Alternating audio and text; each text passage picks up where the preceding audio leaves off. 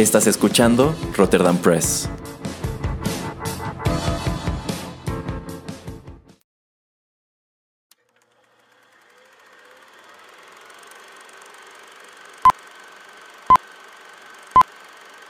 Rotterdam Press presenta.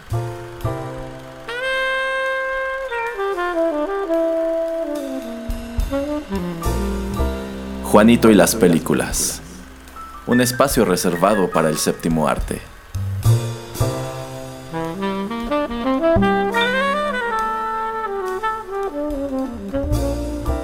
Ocupa tu butaca. Comenzamos.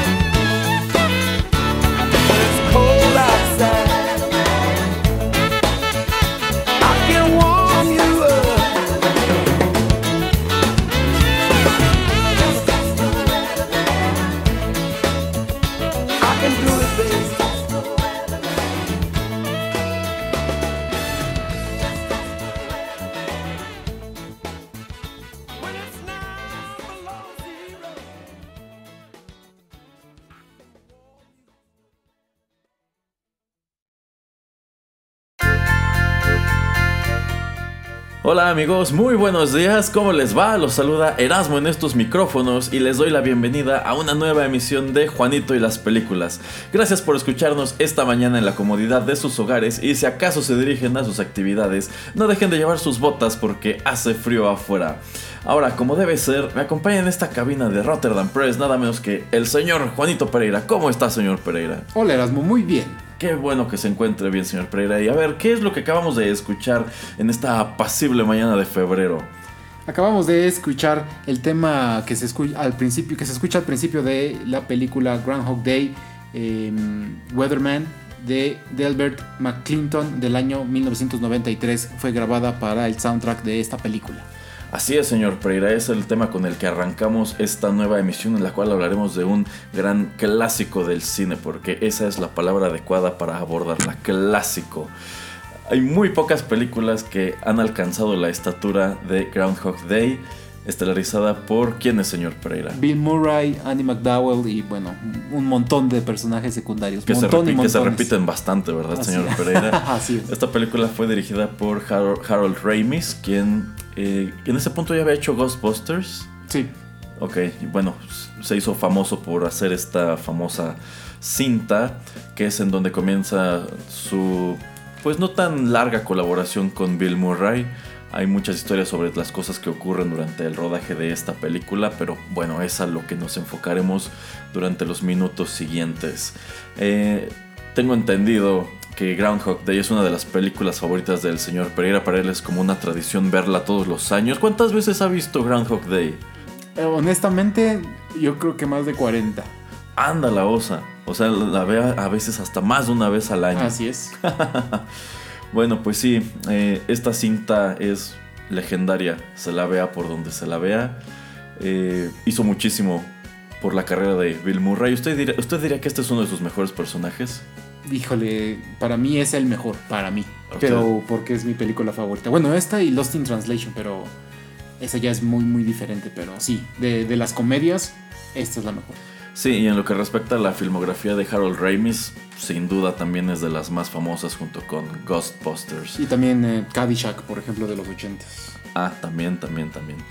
Eh, sí, sí, un- una cinta sin lugar a dudas muy interesante. Entonces el señor Pereira hizo una selección de temas musicales que iremos abordando, al mismo tiempo que les platicaremos sobre la trama, sobre curiosidades y demás. Ahora sí que el, señor Pereira es como una enciclopedia andante de Groundhog Day.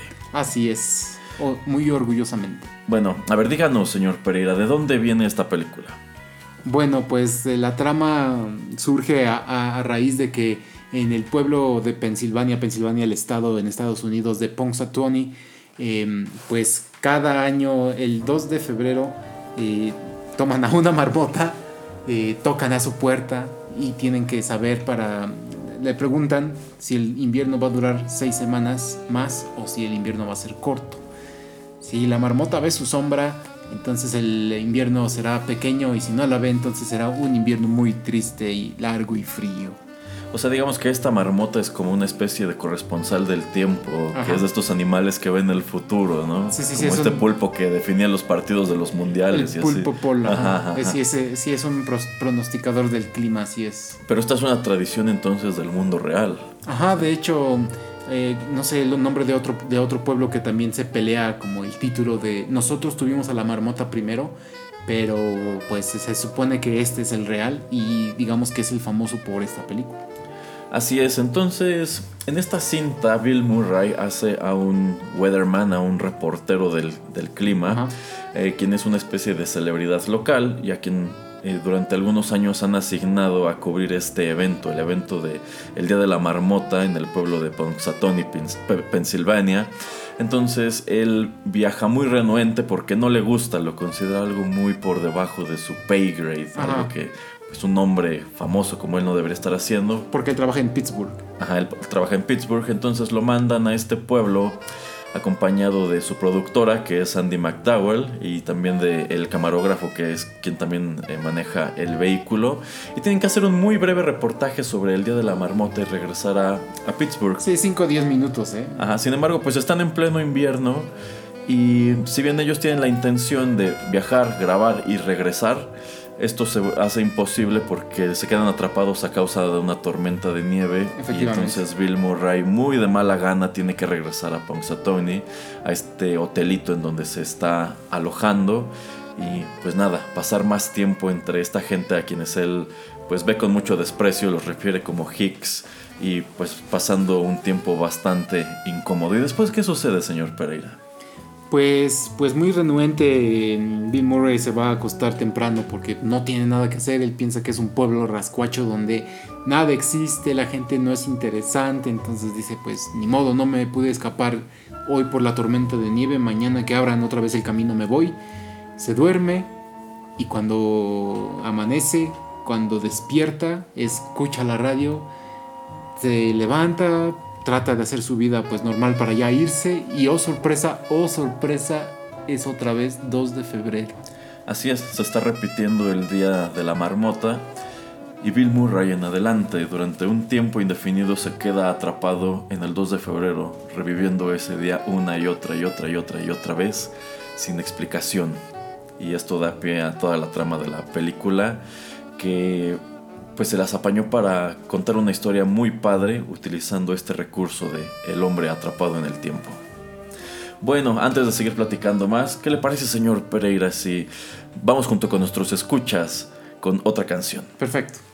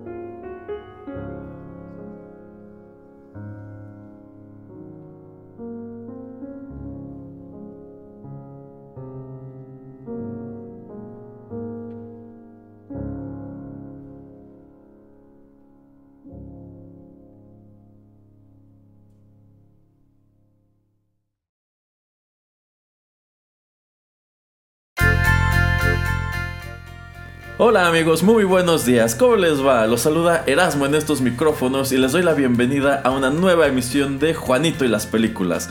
Gracias por escucharnos esta mañana en la comodidad de sus hogares y si acaso se dirigen a sus actividades, no dejen de llevar sus botas porque hace frío afuera. Ahora, como debe ser, me acompaña en esta cabina de Rotterdam Press nada menos que el señor Juanito Pereira. ¿Cómo está, señor Pereira? Ah, muy bien. Qué, bueno que se encuentre bien, señor Pereira. A ver, eh, ya que arrancamos con música este programa, eh, ¿qué le parece si le compartimos a nuestros escuchas qué es lo que acabamos de escuchar tan sofisticado que usted eligió? Sí, acabamos de escuchar a, Daniel Trifomov. Eh, bueno, este es un extracto que él toca de una canción, bueno, de una melodía de Rachmaninoff. De la, Se- Señor Pereira, lo veo un poco perturbado. ¿Qué este, ocurre? no, Eh, d- Déjeme presentar la pieza musical por usted. Efectivamente, acabamos de escuchar a Daniel Trífono, acompañado por la Orquesta Sinfónica de Filadelfia. Eh, esto es eh, parte de la Rapsoda sobre un tema de Paganini Opus 43, escrita por Se- Sergei Rachmaninoff. Eh, es el movimiento o la marca de tiempo andante cantabile y es una grabación en vivo realizada por Deutsche Grammophon en el año 2015. ¿Era tan difícil, señor Pereira? no podría haberlo yo dicho mejor. Ah, bueno, continuemos con, con nuestro programa. ¿De qué, ¿De qué tratará este? Ah, vamos a hablar de la trama de, de la película de The Groundhog Day o como se conoce en español, El Día de la Marmota. Ah, o también Hechizo del Tiempo. Ajá, sí. Ah, bien. Es- es- Esta, esta película clásica con Bill Murray, ¿verdad? Y Andy, McDowell, ah, y Andy Ah, McDowell. Ajá, dirigida por Harold Ramis. Efectivamente. Ok, ok. Bueno, eh, a ver, señor Pereira. Pues mire, la, la película trata de que el personaje despierta varias veces en el mismo día, como que se, se estanca en el mismo día, entonces él no sabe lo que está sucediendo y pues se friquea. Entonces lo que él intenta hacer es escapar del pueblo, no lo puede lograr por X y Y razones. Eh, a veces se averia el coche, a veces pues la, tiene que hacer el reportaje, si no pues lo van a correr. Y lo que entonces él empieza a hacer es a deprimirse, en cierto punto se empieza a deprimir, empieza a tomar, hasta que encuentra un par de borrachines que hablando con ellos les dice pues si no hay consecuencias porque no hay mañana puedo hacer lo que yo quiera el día de hoy. Entonces él por ejemplo toma un automóvil, eh, lo lleva por todas las calles en la noche ebrio, va pegándole a, a todo lo que se le encuentra enfrente, a los puestos de periódico, a los del correo, lo persigue la policía. Una de esas otras noches pues eh, encuentra una señorita que el día anterior le pregunta acerca de su vida, eh, pues le cuenta y trata de seducirla y lo logra. Y entonces es una película que te presenta a un personaje de, de Bill Murray que trata de, pues de, divertirse, de- de ser todo un... ¿Cómo se puede ser? Este, como libertinaje o valiéndole gorro la vida. En, en un punto también empieza a comer, pero así glotón a morir. Llega al café famoso de, de este pueblo, que se llama Punxsutawney, por si usted no lo sabe. Ah, oh, sabe. oh, wow, wow, wow. Ajá, por si no se lo había yo mencionado. Y, entonces llega su productora que es Andy McDowell, porque si no sabía, él trabaja como un, bueno, en el reporta el clima. Entonces la productora que es Andy McDowell llega y le dice, oye, no, no te preocupa que, que te puedas morir o que te pueda dar algo por estar comiendo tantos panecillos, donas, tomando tanto café, fumando, etcétera. Y le dice, no, la verdad no, me siento invencible, así soy lo mejor de este mundo.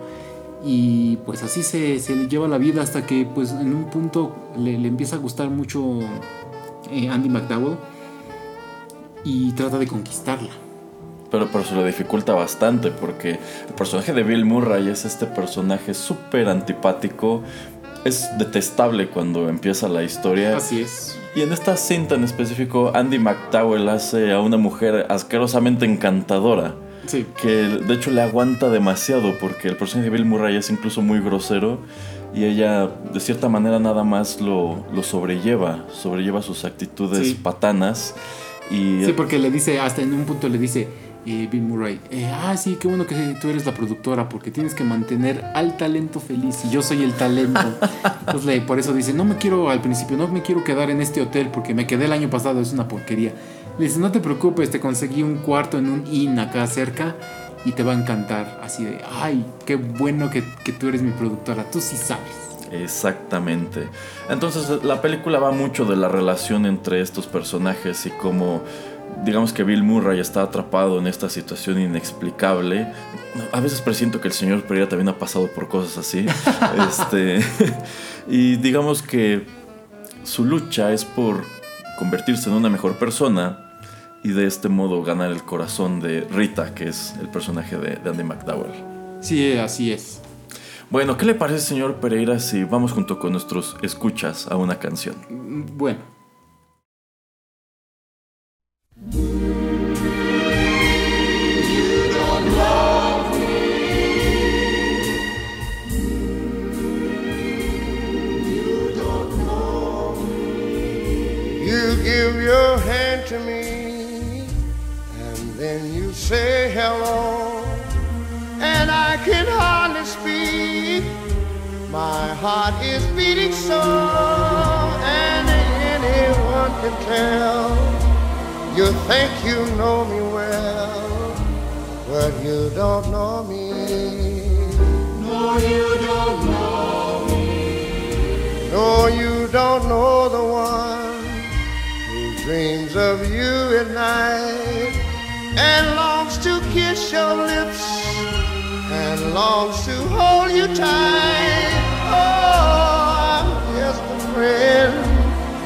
all I've ever been.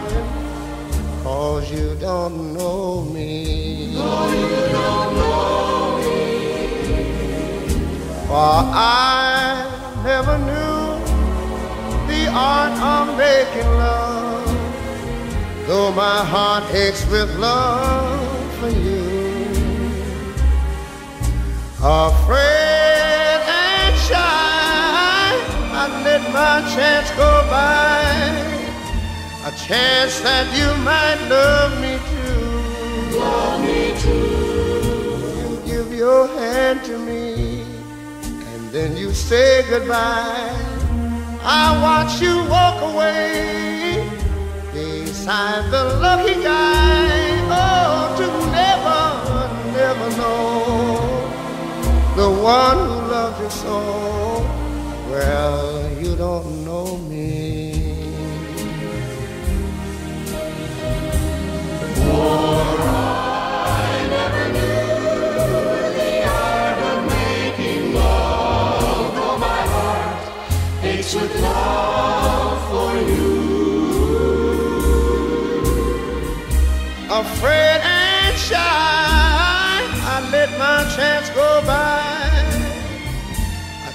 That you might love me too.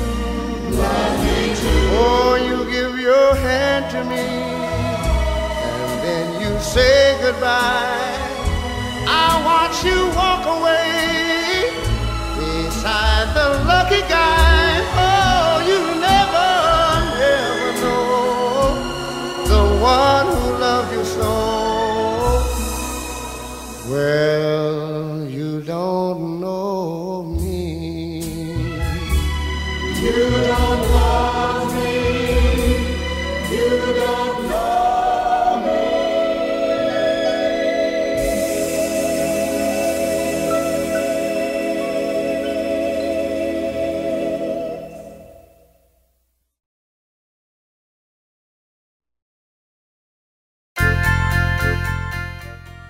Hola amigos, muy buenos días, ¿cómo les va? Los saluda Erasmo en estos micrófonos y les doy la bienvenida a una nueva emisión de Juanito y las películas.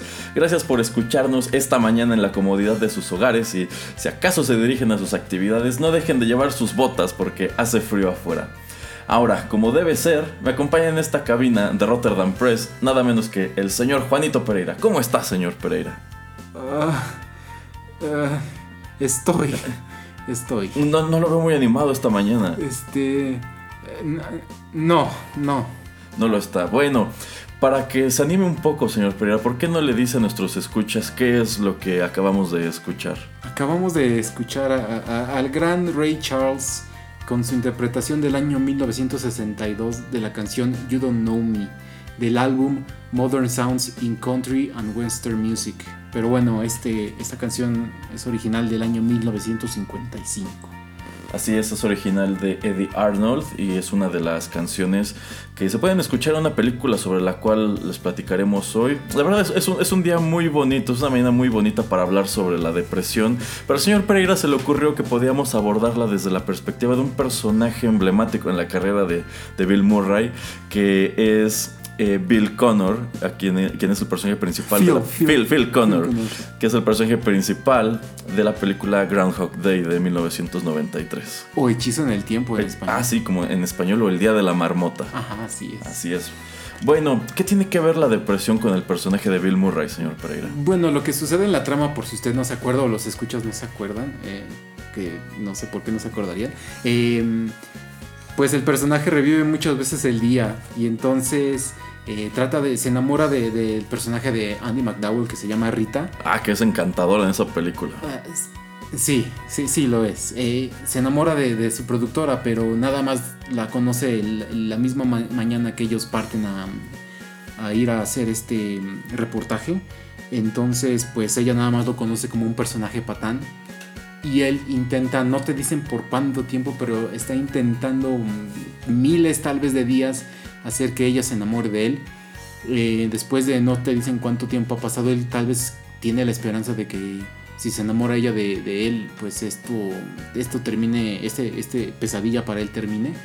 Eh, según yo, el primer día en que salen en cita es así casi perfecta la cita, pero el momento él lo pierde para darle un beso.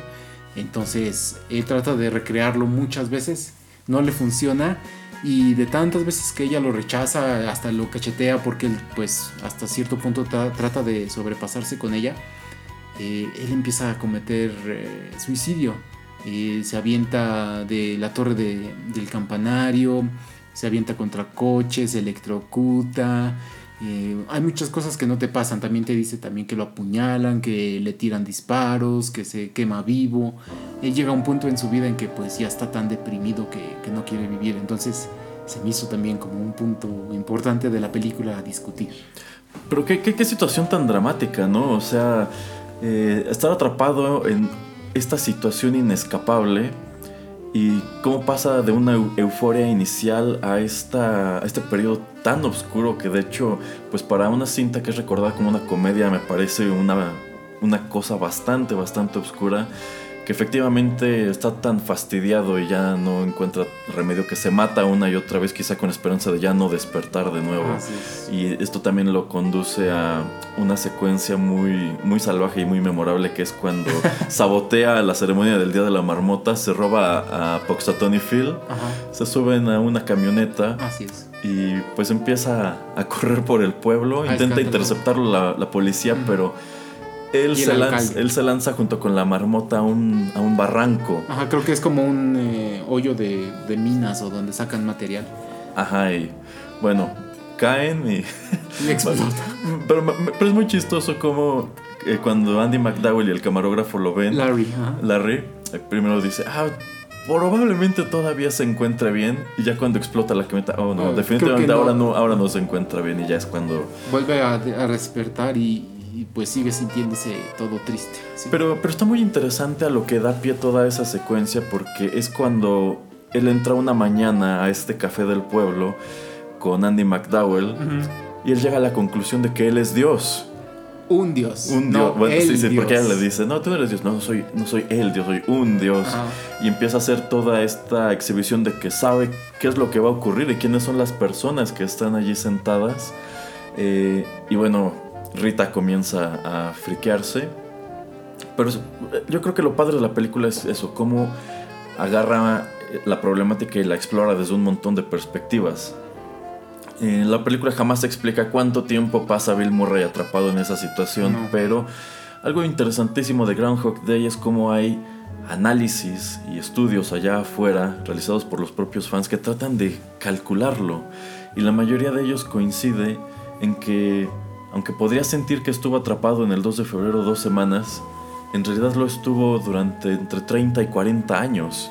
Eh, sí, como dices, en base a los estudios, porque eh, el director y también el escritor de, la película nunca lo mencionan. De hecho, hay un especial detrás de cámaras con Harold Ramis, que también sale en la película, sale como un neurocirujano, bueno, como un doctor que solamente le hace un CT scan, le hace, eh, revisa la cabeza a Bill Murray porque piensa que tal vez tiene un problema psicológico y solamente está en su cabeza eso de que está repitiendo una y otra vez el día. Entonces, en este especial te dicen que querían tal vez meter una escena donde te explicaran cuánto tiempo es el que había él pasado ahí, pero que al final decidieron no hacerlo y que también entre ellos no, nunca hablaron exactamente de cuánto tiempo iba a estar ahí, porque así lo dejas más espe- especulación, es un punto para, para hablar, para investigar acerca de, de este tema. Entonces se me hace algo muy chistoso, muy bonito. Así es. Bueno, ya que el señor Pereira mencionó al escritor de esta película, yo creo que deberíamos hablar sobre él, pero ¿qué le parece, señor Pereira, si lo hacemos en el siguiente bloque? Y por ahora vamos con nuestros escuchas a una canción. Eh, No podemos hablar de él ahorita. No, no, no, señor Pereira, tenemos que poner la canción porque está el productor. ¡Corte, corte! Bu- Bueno.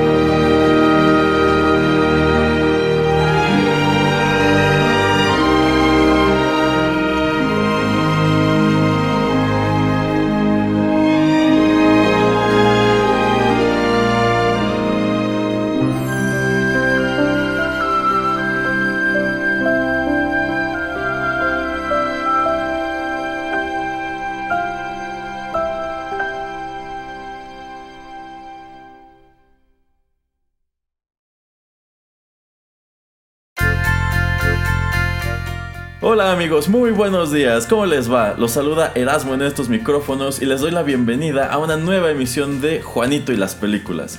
Gracias por escucharnos esta mañana en la comodidad de sus hogares y si acaso se dirigen a sus actividades, no dejen de llevar sus botas porque hace frío afuera.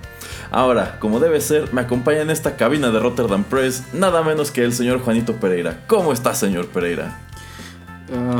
Señor Erasmo, ¿alguna vez ha tenido déjà vu? La verdad, señor Pereira, es que no me encantan los restaurantes franceses. Ah, ah, ok. Bueno, eh, ¿por qué no, empezamos con, eh, con usted explicándonos qué es lo que acabamos de escuchar? Este, sí, acabamos de escuchar una canción de George Felton para el soundtrack de la película Groundhog Day. Esto se titula A New Day. A New Day, Groundhog Day, esta película clásica de 1993 Sí, con también. Bill Murray, Andy McDowell, dirigida por Harold Ramis. Ajá, y um, la llaman en español Hechizo del Tiempo, sí. Ah, también conocida como El Día de la Marmota. Tiene razón, señor Pereira. Y bueno, eh, elegimos esta pieza musical porque eh, en esta bonita mañana el señor Pereira nos trae un tema un poco escabroso.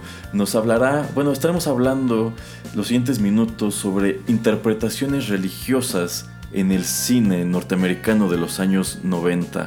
Entonces el, el señor Pereira tiene una especie de loca teoría o de acercamiento curioso a Groundhog Day de 1993, en donde él considera que podemos encontrar una representación de los siete pecados capitales.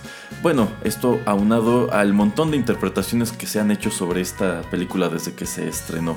Es- es- ¿Estoy, en lo correcto, señor Pereira? Sí, efectivamente. em, bueno, tal vez algunos de los escuchas sepan que hay ahí afuera y, pues escritos en el internet y algunos videos de YouTube donde hay muchas teorías acerca de lo que significa o el significado de esta película. Eh, también podemos encontrar que esta es una película avalada por, por la Iglesia Católica.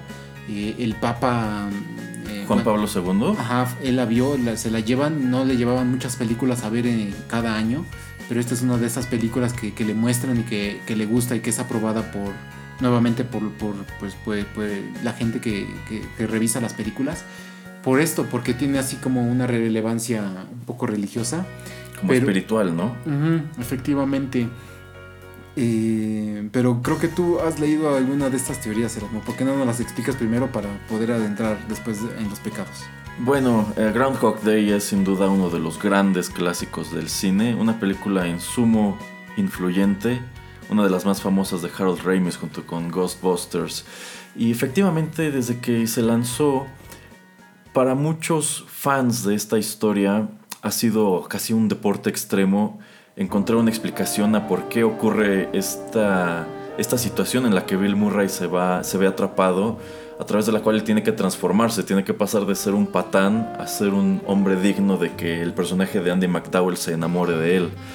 Eh, por ejemplo, yo conozco una teoría que tiene que ver con el vendedor de seguros, que de hecho es uno de los personajes favoritos del señor Pereira de esta cinta. Ned Ryerson. Exacto, este personaje irritante y odioso que todas las mañanas in- intercepta al personaje de Bill Murray para venderle seguros Ah. de una manera súper entusiasta.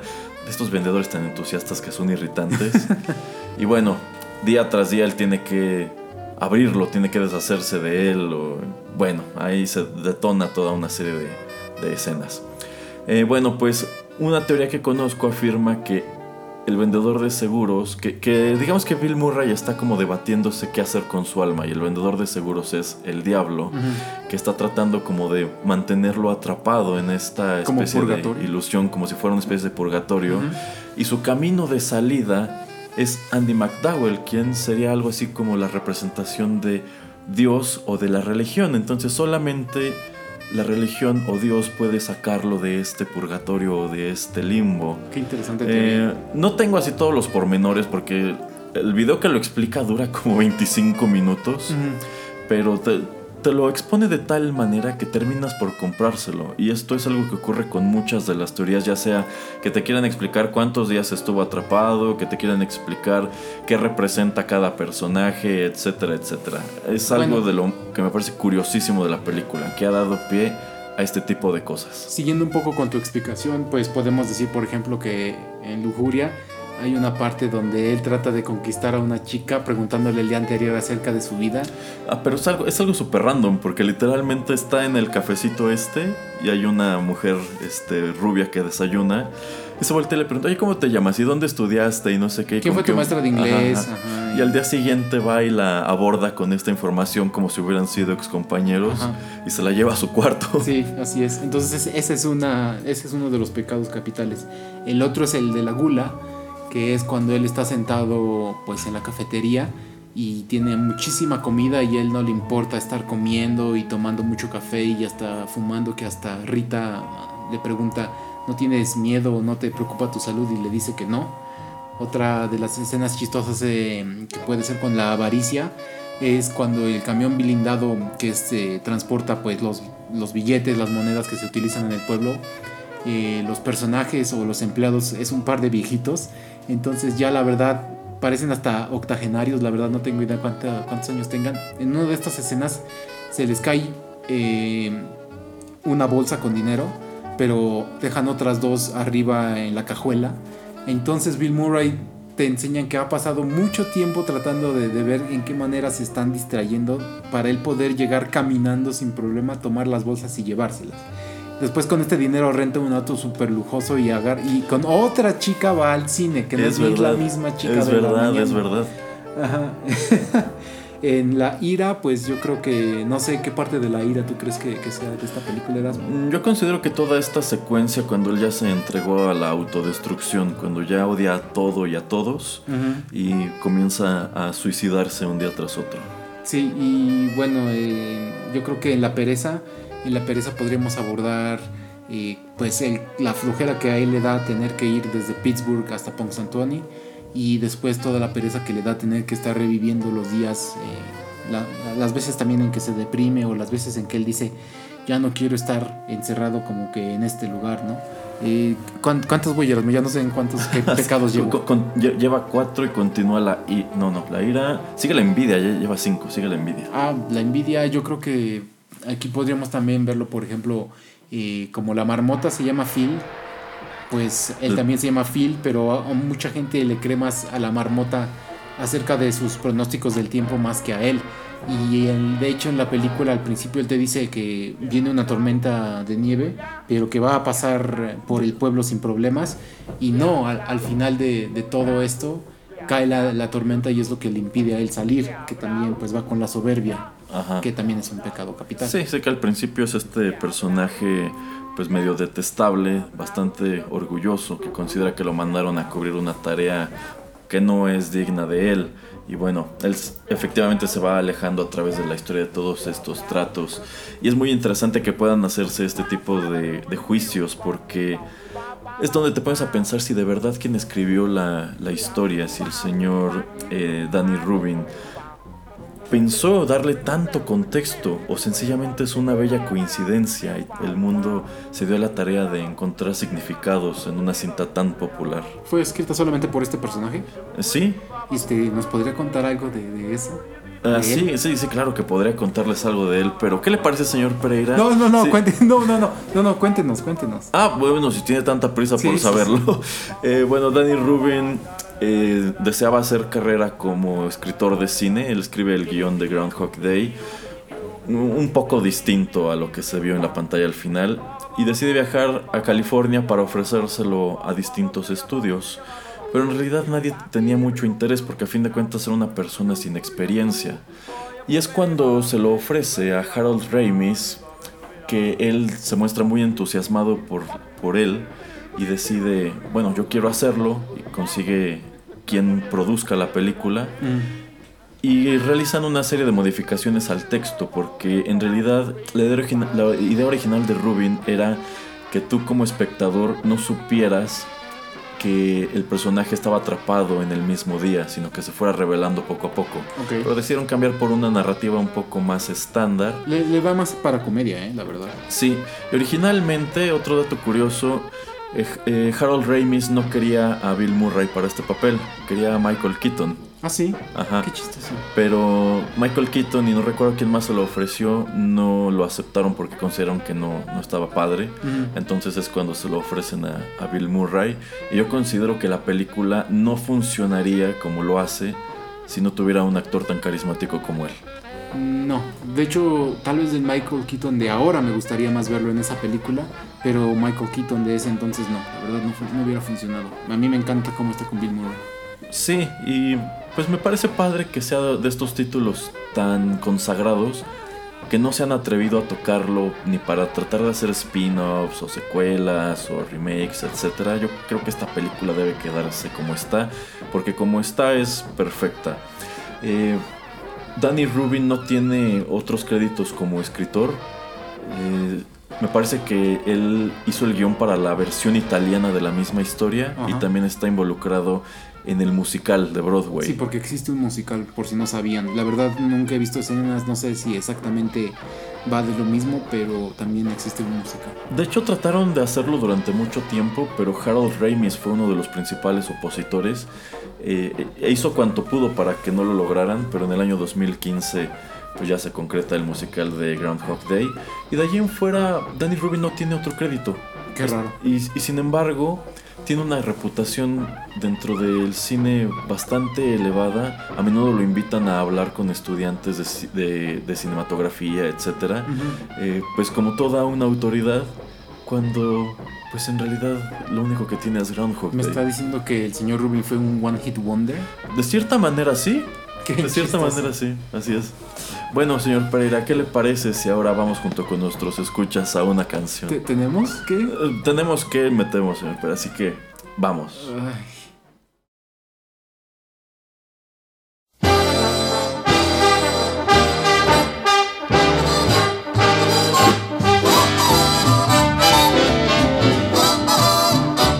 What a day this has been. What a rare mood I'm in. Why, it's almost like being in love. There's a smile on my face for the whole human race. Why, it's almost like being in love.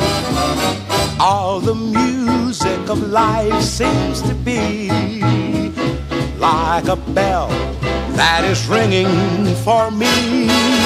And from the way that I feel when that bell starts to peal, I would swear I was falling, swear I was falling. Why, it's almost like being in love.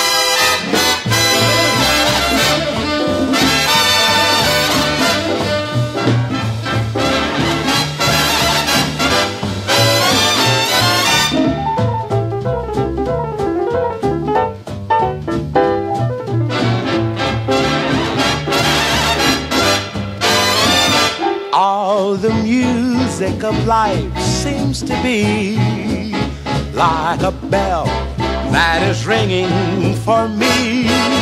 And from the way that I feel, when that bell starts to peal, I would swear I was falling, swear I was falling. Why, it's almost like being in love.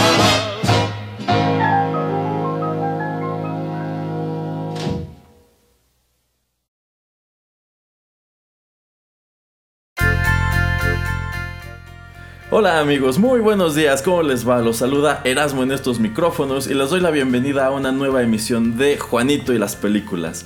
Gracias por escucharnos esta mañana en la comodidad de sus hogares y si acaso se dirigen a sus actividades, no dejen de llevar sus botas porque hace frío afuera.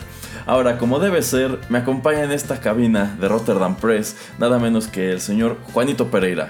¿Cómo estás, señor Pereira? No olviden llevar sus botas. No, no, no lo olviden, está haciendo bastante frío. Este ha sido un invierno peculiar, ¿no lo cree? Hace bastante frío.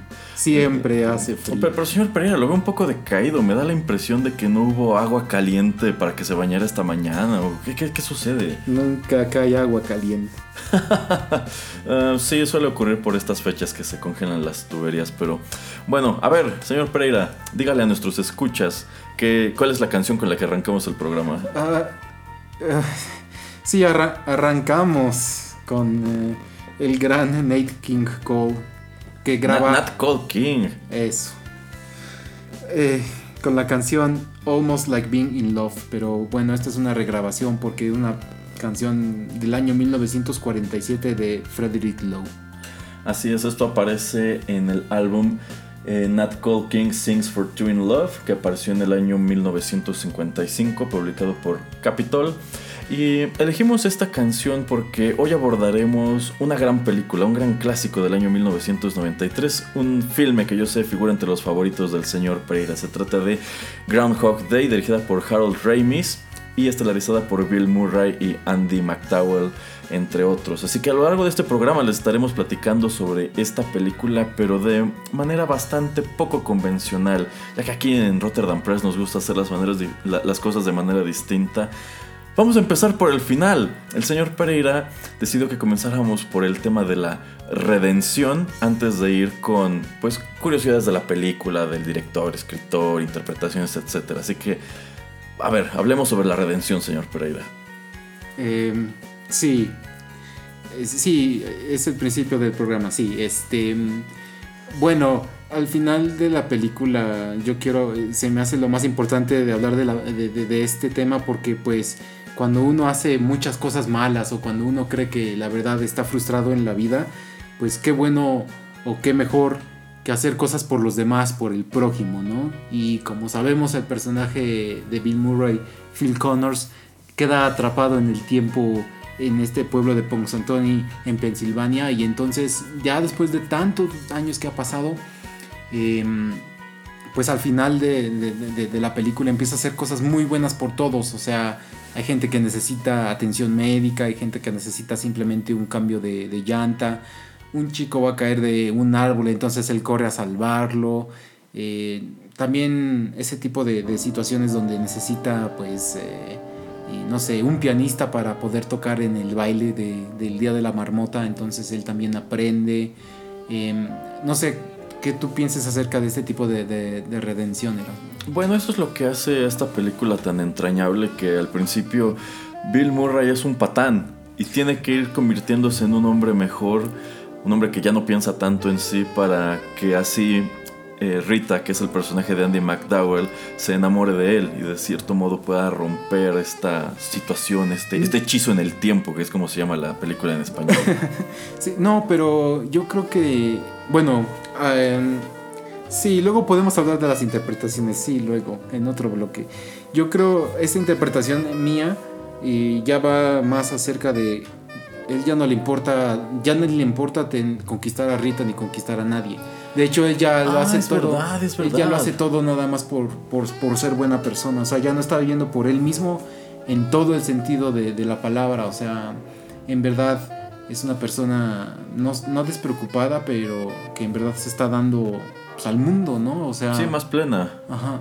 Entonces esa es mi interpretación. La verdad, sí, el final de la película nos, nos dicta, o, claro, como Hollywood, que puede que terminen juntos, o pues en este caso sí terminan juntos, pero no, él ya lo hace despreocupado, o, más que nada por, por eso, por, por, por gusto, porque ya, ya piensa que es, es lo mejor para, para estar bien con él, con su propio espíritu, con, le da como paz interna, ¿no? Ser una buena persona. Entonces, es la manera en que yo veo eh, esto y siento que es una buena interpretación de la redención. Sí, yo considero que al final del día ese es el tema principal de Groundhog Day, la redención, y es uno de los principales motivos por los cuales pues esta es una película entrañable, una cinta de la cual se ha hablado y se seguirá hablando durante muchos años, pero bueno, no nos adelantemos porque si no nos quedaremos sin, No, sin no, que- no, espere, que- nada más quiero decir unas cosas. Ah, ah, adelante, señor Pereira. Es- Este es su programa. No, bueno, y también quiero solamente, bueno, también quiero eh, decir, eh, antes de que otra cosa rara pase, de que él también eh, deja de, de tratar de buscar, pues, eh, placer o gusto en terceras personas. El- esto que él empieza a estudiar francés, en que empieza a estudiar medicina y en que empieza a estudiar piano, pues son cosas para él, o sea, lo, lo hace por curiosidad, lo hace por gusto propio, que a mí también es un, tema o un punto bastante relevante en la vida de todos. Muchas veces yo siento que la gente hace cosas para complacer a, las, demás, a las demás personas, para atraer a una pareja o no sé, a alguien para que estén con él.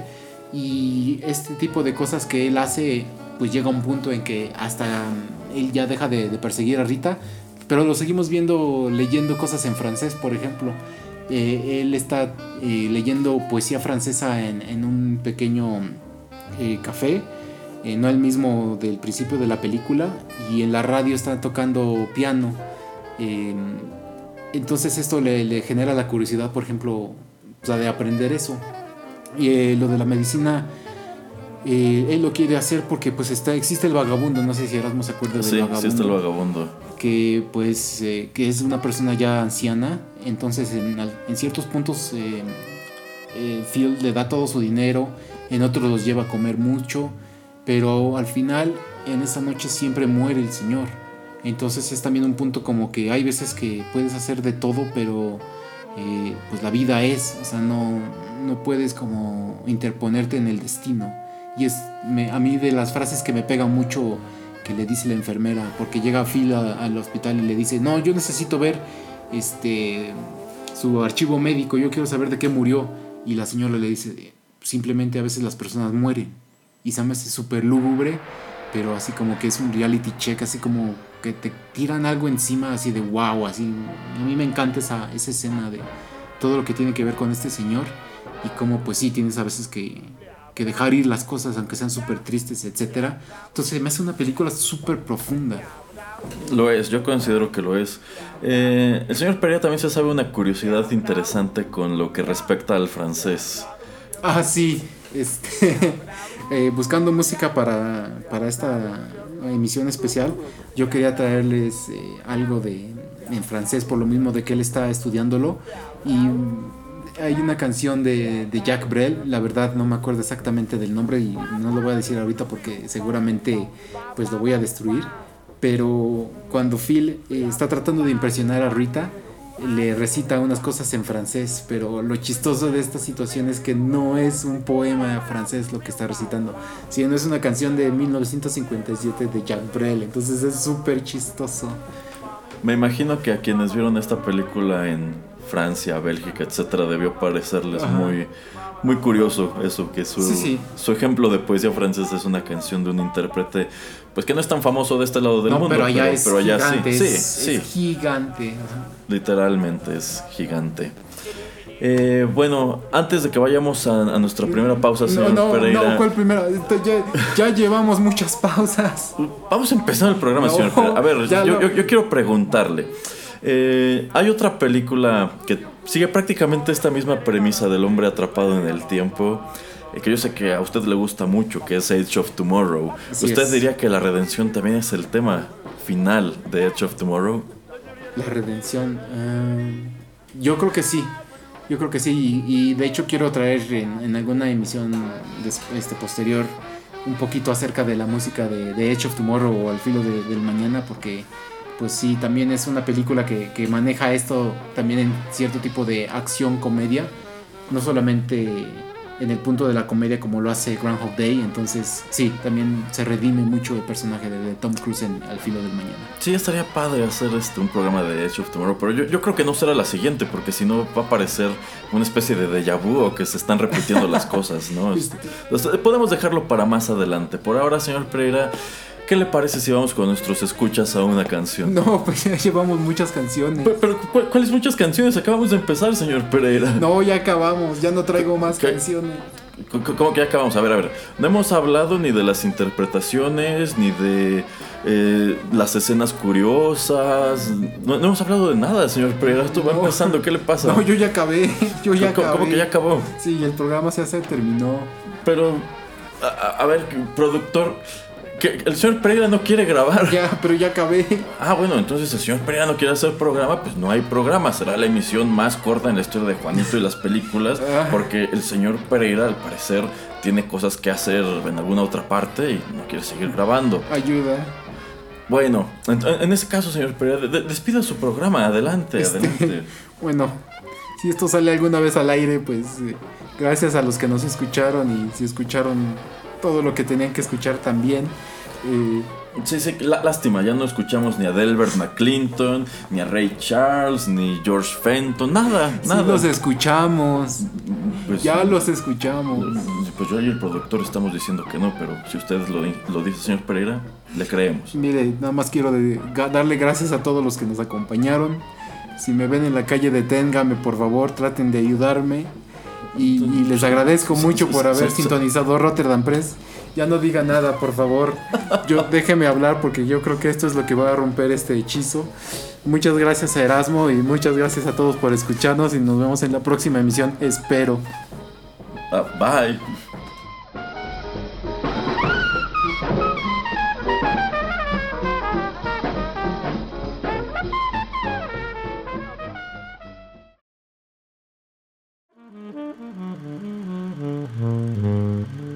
Juanito y las películas llegó a su fin.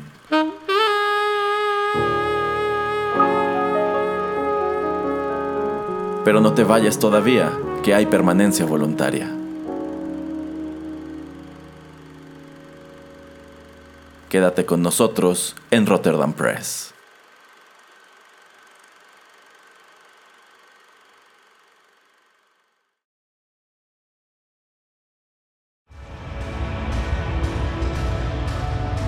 Estás escuchando Rotterdam Press.